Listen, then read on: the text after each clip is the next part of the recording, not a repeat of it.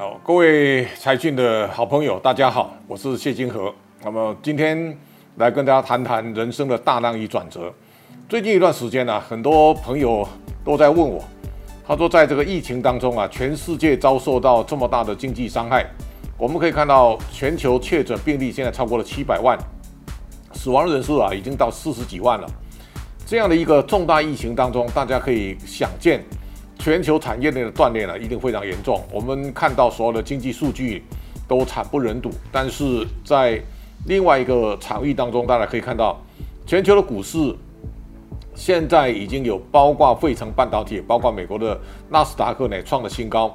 台股到现在为止，它已经到一万一千四四百多点哦。那你看到在 OTC 的贵买指数呢，到了一百五十五点啊，这个已经到了一个历史新高了。你看到在一个相对的，今年以来，OTC 从一百零二点二七啊，大概涨幅已经达到百分之五十一了。在全球当中啊，它的涨势相对是可圈可点的。那么我们可以看到，在经济数据不佳当中，股市的表现啊，相对是好的。这当中我们看到一个非常重要的现象，可能大家一定要非常注意的。第一个呢是新台币的强强度呢。在今年表现出类拔萃。如果你把市场的这个变化稍微过滤一下，你看你会发现，在过去一段时间呢，外资只要在台股卖超过三千亿呢，台股那一年其实都是大跌超过三千点以上。那么今年你看到外资啊，其实到五月中已经卖超超过六千三百三十七亿了。三月份呢，外资是净汇出三千一百三十五亿。但是你发现啊，新台币在外资大量卖出的过程当中。台币不但没有贬值，还不断的在升值。现在台币一度到最高到二十九点七一八，这个情况来看呢，除了外资的卖超以外呢，我我们可以发现有相当大量的内资，它不断的在把钱汇回台湾，所以台币相对是强势的。所以在台币的升值过程当中，我们一定要注意到未来这个整个世界巨大的变化。我一直在想。我们在这一生的之中最大的巨量，大概在一九八零年代。大家都知道，八零年代呢，对台湾的大多数比较资深的投资人来讲，大家都经历过实信风暴。实信风暴发生的时候呢，台股最惨掉到六百三十六点。但是在不久之后呢，你可以看到台湾的股市呢，到一九八六年的时候，它站上了一千点。然后呢，到了一九八八七八九年的时候，它已经到了一万点了。最后，在一九九零年的时候，台股涨到一二六八二，在六三六到一二六八二的过程当中，台股的指数涨了二十，涨了二十倍，房地产的几乎涨了十倍。如果大家去从这个背后的现象去推估啊，大家可以发现，新台币在这个过程当中，它不断的升值。台币在一九八五年的时候，它大约是换换美元是四十四十点六。但是最后台币升到多少？升到二十五二十五块五毛六，这样的一个过程当中，它带进了大量的热钱，所以也让台股造成一个啊历史性的台湾前烟角木的大涨。那么现在呢，我们大家可以看到，我们在人生当中啊，如果你抓到八零年代的巨浪，我相信你在台在台股或台湾的房地产，你的财富重分配呢，你会是一个赢家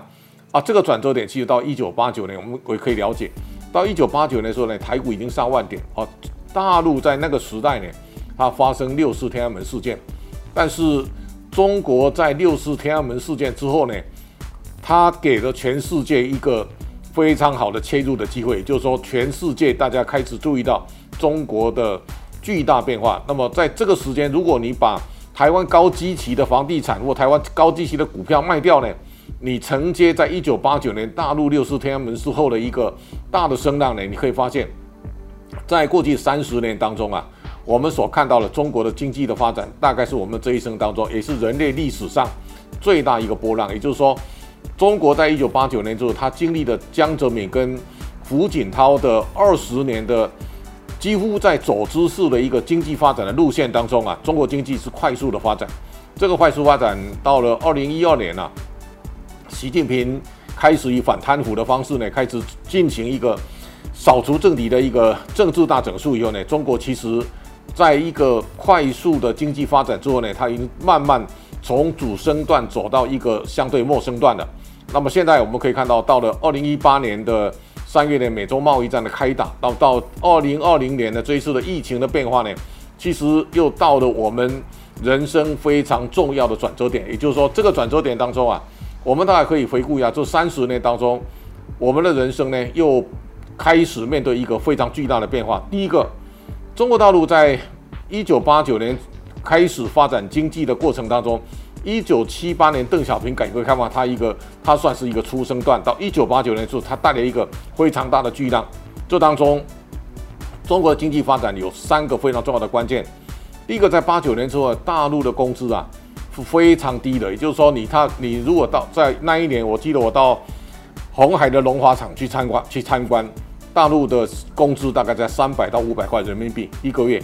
啊，现在已经到五千到七千了。我相信这个工资快速的涨升啊，是十倍以上。所以我相信台商在这个过程当中，早期你会享受到中国大陆廉价劳力的好处，但现在呢，我相信包括红海，它也开始在慢慢感到吃不消了。所以众多的台湾的企业呢，要把工厂迁移到境外。我想这是一个在这么多年当中啊，我们所看到一个巨大的变化。第二个呢，我们要非常注意的，就是说。中国在整个招商过程当中，大家如果有印象的的话呢，在九零年代或是两千年的前面这段时间啊，大陆的招生是无所不用其极。你可以想象得到，大陆那个时候是用抬用抬着花轿一般的心情，请台商到大陆去投资。所以我们可以看到，大陆的各省的招商团络绎不绝来到台湾。哦，这个时候呢，台商大致上都非常乐意到大陆去投资，因为你如果去中国投资，你可以有总书记接见啊，或者各省省委书记呢带之以上宾的礼仪。我相信这个时候呢是大家非常趋之若鹜的一个时代哦，所以我们可以看到招商条件呢现在也开始出现一个非常巨大的转变。你可以看到，在反贪腐的运动开始以后呢，海商开始慢慢的也不太受到重视了，所以这过去来讲。大陆过去快速度的招商，现在呢，整个情况完全相反，所以这是第二个当中你所看到一个大的变化。那第三个大家一定要注意，在全球的气氛开始改变了，也就是说，过去三十年其实大家都期待中国在经济发达发达之后呢，它会变成一个自由开放的国家。但是经过三十年之后，大家不但没有发现中国变成民主国家，而反而它的是集权专制啊，更加无限上纲。在这种情况之下呢，我们看到一个很大的变化。过去全世界呢，每一年到中国的投资啊，外国直接投资都超过一千亿美金。那现在呢，你可以看到，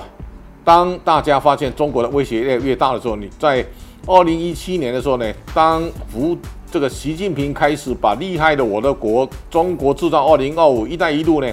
他不断的反复挂在嘴上的时候呢。也包括大做中国梦的时候，我想全世界开始对中国的威胁开始高度的注意。在这种情况之下呢，这在过去一段时间，大家把中国当伙伴，那现在呢，很多国家已经慢慢跟中国划清界限了。所以在这段时间，我们可以看到，从原来的贸易战，然后呢开始升级到科技战，啊，现在各种冷战的形态啊，不断的在推陈出新。所以这个也是我们看到，在整个投资中国的过程当中。这三个是一个非常巨大的变化，而这个三个巨大变化对台商来讲，过去大陆是用台台花轿的这这种心情迎接大家去中国投资，现在呢，你可以发现台商慢慢在中国得不到相对的待遇，而且呢是慢慢你的位阶跟你的受受到的重视程度呢，越来越完全是倒退的状态，所以在这种情况之下呢，我们可以看到众多的台商开始班师回朝，也就是说。一方面，大家寻找比中国更廉价的生产基地，所以像东协啦、印度啦都有人去了。啊，另一方面呢，台商投资中国在大获全胜之后呢，其实有非常多的台商，他回到台湾寻找另外一个新的根据地。所以我想，在未来这段时间，我们看到台湾的一个，在过去三十年，其实大家唱衰台湾是一个主调，大家都认为台湾明天就快完蛋了，但是。现在大家可以知道，台湾经过三十年的一个相对的调整，我们逐步的三十年，现在很多的调整其实逐渐看到曙光。这当中啊，第一个我们看到台湾的产业呢，过去是毛毛山道士，因为到大陆只是去冲量，但是经过这几年，大家已经可以发现台商是开始他从高附加价值的产业着手。我们看是看到以前的产产业的毛利率大概都三趴四趴，但现在呢，很多的 IC 设计公司它的毛利率大概从四十趴起跳。啊，最好的相对是大力光这样已经到七十趴了。那我想台湾在这个过程当中，它它锤炼出非常多高附加价值产业，这是在三十年的转型当中，我们所看到台湾现在一个相对是比较有利的一个新新的态势哦。另外一个就是说，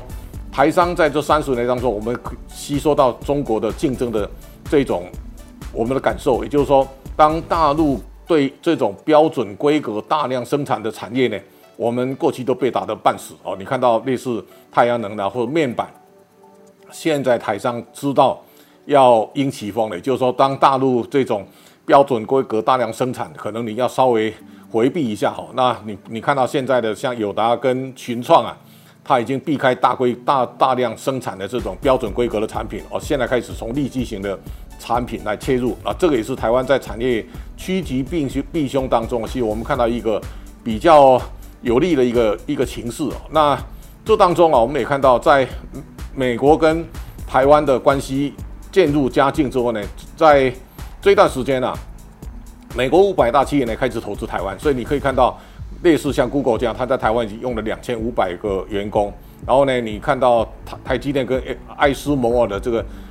高度的结合，在半导体设备新的制程，我想对。台湾这种国际级的大企业进入台湾是非常有帮助的。那我们未来如果能够在这个上头招引更多的像 F B 啦、Apple 啦，或是微软，他们把台湾当成一个重要研发或生产基地，我相信台湾应该会更好。哦，第四个呢，我们也看到小英总在这几年当中，其实花了很大力气在这种离岸风力发电的新能源产业。哦，那我想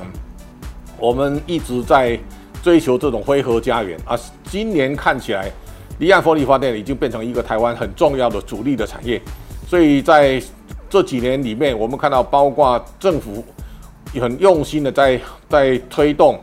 军工规格的这种国防工业，或是台湾特色的这种生技产业，或是未来我我觉得可能在这期财信所提到的，我们在治安产业呢，其实台湾有很大的发展的空间。如果这一些啊，我们大概都能够落实。